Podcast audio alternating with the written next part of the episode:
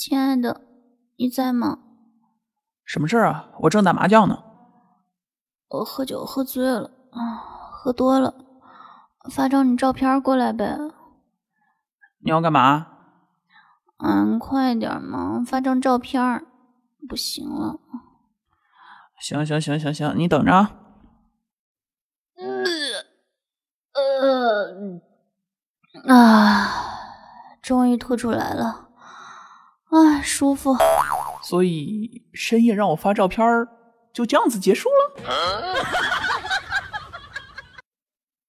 好听的，好玩的，好多女神都在这里，欢迎收听《百思女神秀》。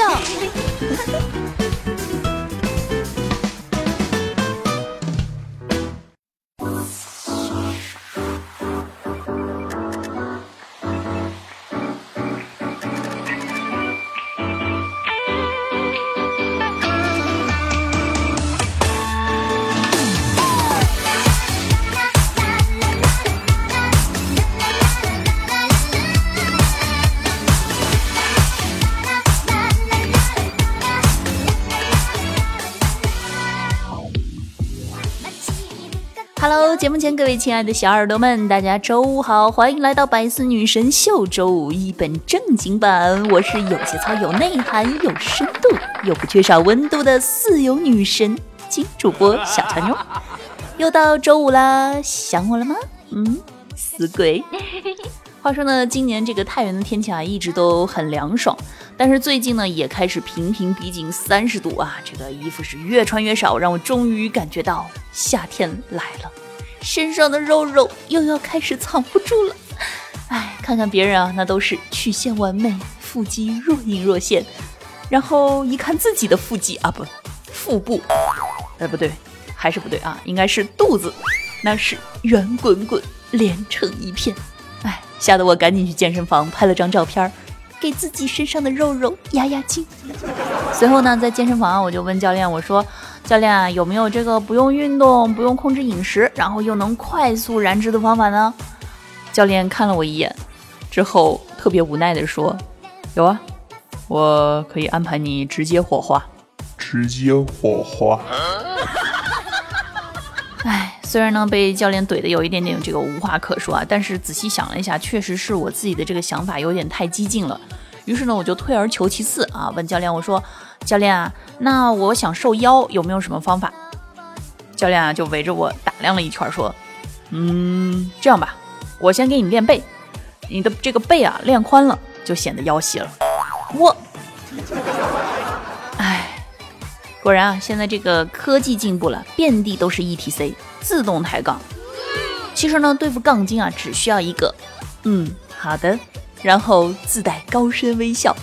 如果能这样他还能杠下去，哎，那就让让他呗，毕竟人家也挺努力的。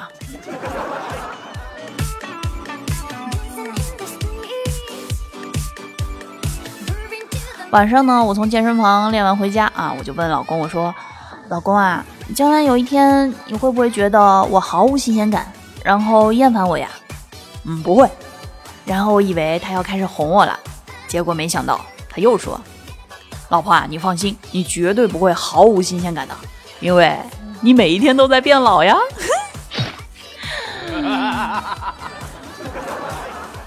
这个俗话说，四月不减肥，五六七八九十月，月月徒伤悲啊。那虽然赶不上四月了，但是我看了一下日历，咱还能抓住五月的小尾巴，努力一下，是不是？所以呢，我决定今天睡前做三十分钟瑜伽。结果呢，做完之后啊，我就感觉这个特别特别的饿。于是呢，我就和我老公说啊，我说老公啊，我好饿呀，我想吃甜甜圈。老公说，那你吃呗。然后呢，我又特别纠结，我就说：“我说那吃了又会发胖的怎么办呀？哎呀，我又想吃又怕胖。”之后我老公就和我说：“这样吧，我推荐你一个又低卡又可以吃的好方法，你呀就只吃甜甜圈中间那个圈就行了。”我觉得我们的爱情到此为止了，以后咱俩干脆只谈亲情吧。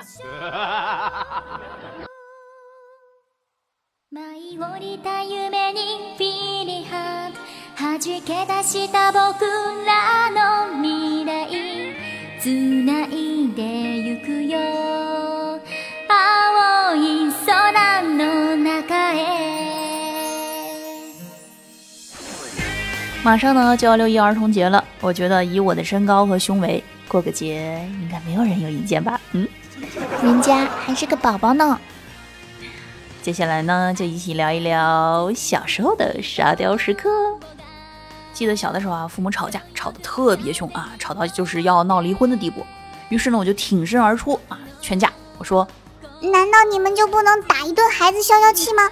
非要闹到离婚不可？你们看，弟弟还那么小。”你们打他，他又不会记仇的。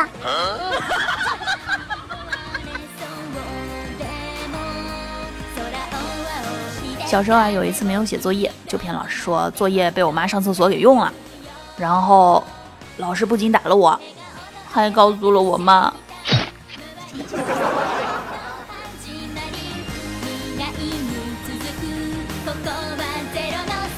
那一到节日呢，总免不了要买一点礼物。那如果呢，正好遇上这种节日撞上月末的情况，哎，那真的是囊中羞涩，顿顿吃土的节奏呀。然后打开手机，默默地看了看自己银行卡上的余额，于是我决定去办一张信用卡。然后呢，去办信用卡的时候啊，需要去填这个申请表。申请表上呢，有一栏又问我是否有其他的经济来源。我想了想，在那一栏写上了其他信用卡。估计此刻银行小哥哥内心一定是崩溃的，从来没有见过像我这么诚实的人。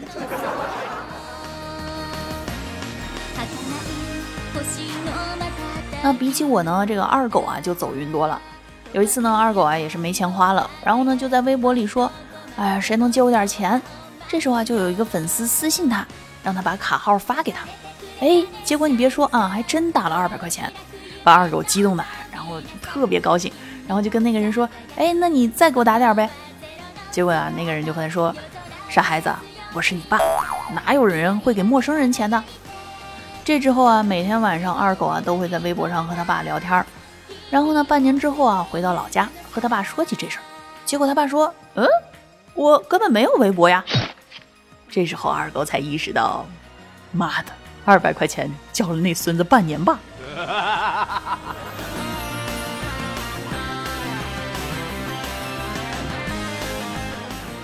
还有一个朋友呢，更是高手啊，而且呢，绝对是一个追债奇才。为什么这么说啊？因为呢，他用淘宝上买的这个假照片和借他钱的那个人网恋，然后硬生生的把借出去的四千多块钱都骗回来了。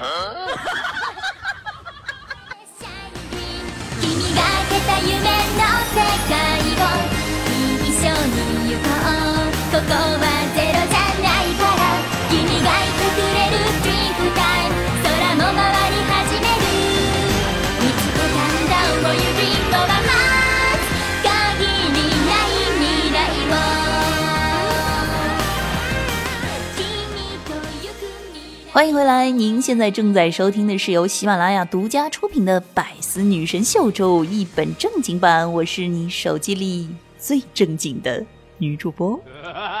那如果呢你喜欢我的节目，可以在喜马拉雅搜索“印第安小乔妞”，并且关注我，订阅我的个人娱乐专辑《一本正经》，收听更多内涵搞笑节目。那如果好奇我的沙雕日常，可以关注我的个人新浪微博“印第安小乔妞”，抖音号“小乔妞”的拼音全拼。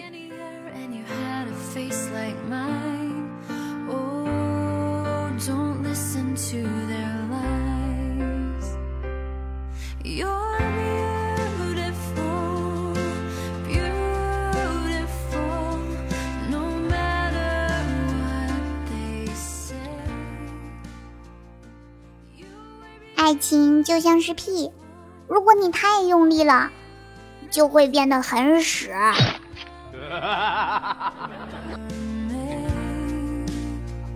哎，不知道就是你们有没有这样的感受啊？就是如果你身边啊有一个这个拥有稀有姓氏的朋友，哎，你会觉得他怎么就那么的与众不同呢？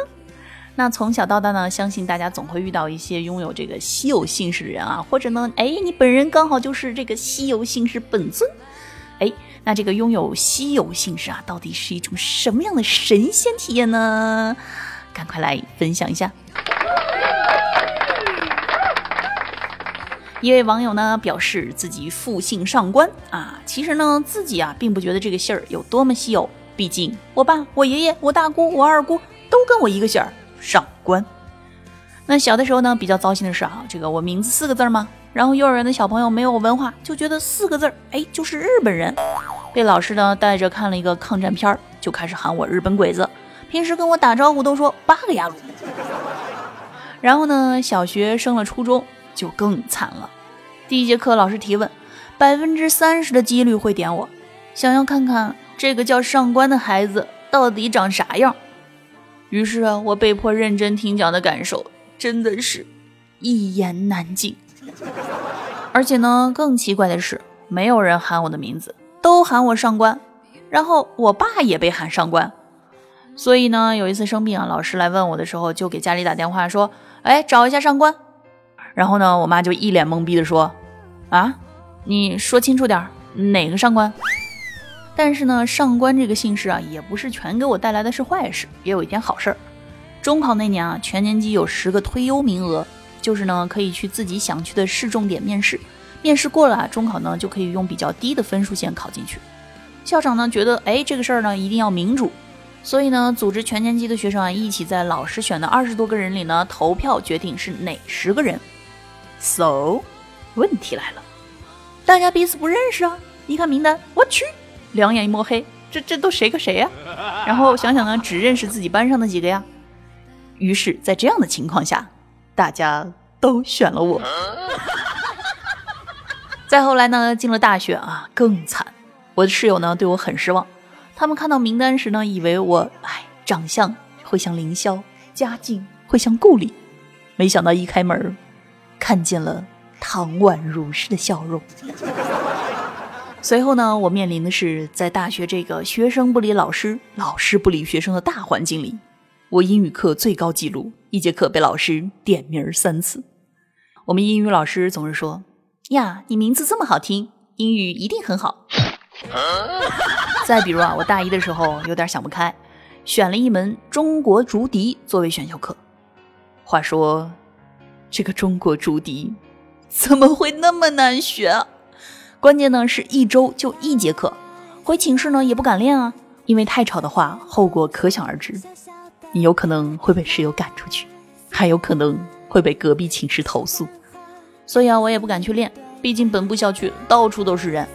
大一那年呢，我还属于一个就是比较羞涩腼腆的女孩子，说白一点就是要脸。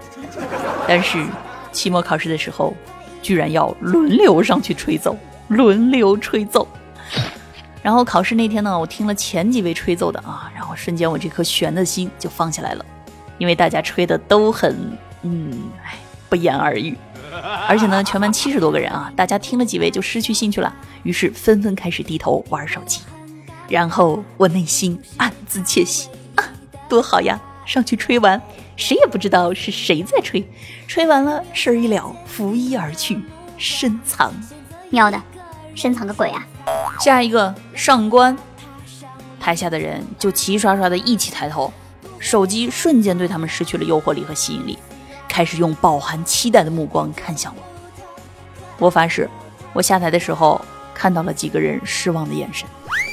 我觉得大家一定认为我的名字听起来就像古典武侠小说的人物，但是这不代表我可以吹笛子满分呀，也不代表我会有一手好字，更不代表我能准确回答老师的问题，不代表我超美好吧？哎，好了，暂且说到这儿吧。我要去收衣服了。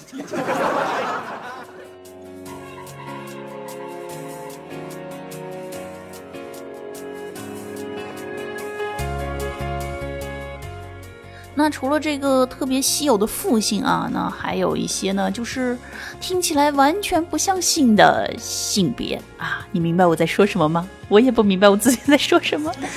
比如说啊，我有一个同学姓旦啊，别人呢就经常问他说：“你祖上有什么名人啊？”每次呢，他都反复强调说：“你知道但丁吗？”前几天呢，他刚好加我们学校的新生群，随后被踢了两次。原因是管理员让他进群之后把名字改成自己的真实姓名，但是他真的叫淡水水呀。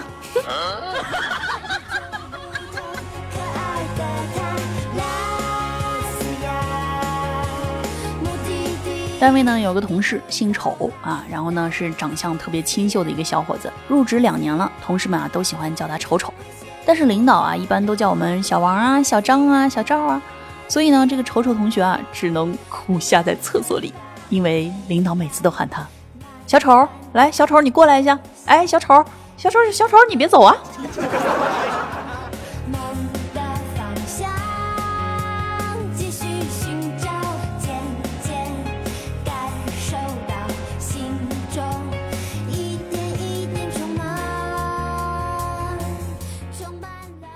记得上学那会儿呢，我们班有一个同学啊，他妈妈的名字叫火红。听听这个名字，有没有感觉画面红红火火、恍恍惚惚一片？然后呢，最搞笑的是啊，就是他妈妈的这个签名啊，特别草，然后两个字连在一起呢，一看就特别像一个炸。之后呢，有一次班主任老师啊就检查作业，然后看这个家长签名儿，随后呢就在全班喊说：“哎，这是谁啊？谁的家长姓炸呀？” 上高中的时候啊，我们有两个同学，一个同学的这个姓呢是福，另外一个同学的姓呢是焦。然后呢，经常就会有同学开玩笑啊，问他们说：“哎，你姓啥呀？”他就说：“嗯，姓福。”另一个姓焦。最搞笑的呢是这个姓操啊，就是做操的操。然后呢，我记得有两个小学同学，一个呢叫赵宇，另一个就叫操。赵宇，然后呢？最神奇的是，他俩居然还是六年的同桌。嗯，我感到了来自于班主任深深的恶意。记得上高中的时候，有个同学姓郝，他的名字叫郝爽。记得第一节体育课的时候啊，体育老师让每个人报自己的名字，轮到他的时候啊，他就大喊一声“郝爽”。体育老师就一脸懵逼啊，说：“哎，让你报名字，你喊什么‘郝爽’啊？”然后呢，这个同学就接着喊说：“我就是豪爽。”然后体育老师一脚踢过去，我让你爽。上大学的时候，我记得我们班有一个同学姓龚，每次自我介绍的时候啊，他都说：“我姓龚，恭喜发财的龚。”然后呢，大学四年啊，不管男生还是女生，都管他叫老公。总之呢，拥有一个稀有的姓氏啊，属于那种一出生便自带主角光芒的，有没有？所以啊，一定要珍惜你身边这些拥有稀有姓氏的宝宝们啊！毕竟好看的皮囊千篇一律，有趣的姓氏万里挑一，谁让人家带给你那么多快乐呢？嗯。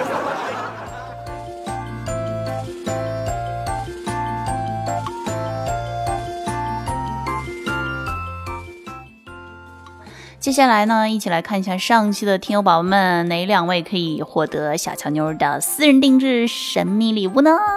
首先来强势围观一下我的超级摩天大楼，嗯，我有史以来最高的一座摩天大楼，七千多层儿 啊。那上期这个盖楼前两名的超级工程师呢，是我们的这个鱼玄机啊。我念了好几期的这个好玄机，然后仔细看了一下，才发现那是一个鱼字儿。还有扯如清风啊！恭喜两位宝宝，那请在喜马拉雅私信我你们的这个地址，一份小强妞的私家定制礼物送给你们。接下来呢，再来分享几位听友的留言。听友夏末之声啊，分享说，有一天呢，和哥们儿在路上散步，看见前面有一个女的，忽然手舞足蹈起来。我和哥们儿就说：“哎，你看前面那个人是不是有毛病啊？”哥们儿看了一眼，赶紧拉着我跑到一胡同里。等他停下来，我就问他：“我说，哎，你刚才干嘛呀？跑那么快？”哥们儿气喘吁吁地说。刚才啊，扔烟头的时候没注意，扔他衣服里了。听友两个黄鬼评论说恋爱了啊，是不是听完节目马上就失恋了？听友悠然自得淡然自若评论说啊，给主播点赞啊，谢谢谢谢支持。嗯，听友想太多说生日快乐，爱你哟。嗯，听友一位路过的听友。为什么连起来这么诡异啊？说生日快乐，谢谢谢谢你的祝福。嗯，还有听友夏末智商啊，说小乔妞小姐姐生日快乐。啊，那什么，我想说一句，我要承包小姐姐，有人反对吗？啊，要脸求侵略。嗯，听友微笑是啊，评论说这楼盖的好过分呀，划了半天愣是没到地儿。我就想看看评论区，结果发现看到的都是砖，是吗？嗯，听友幺八幺五三幺五啊，评论说别人都是几十的评论，小乔妞你这样不太合群啊，合群？没有看出来我是摩天楼上最靓的妞吗？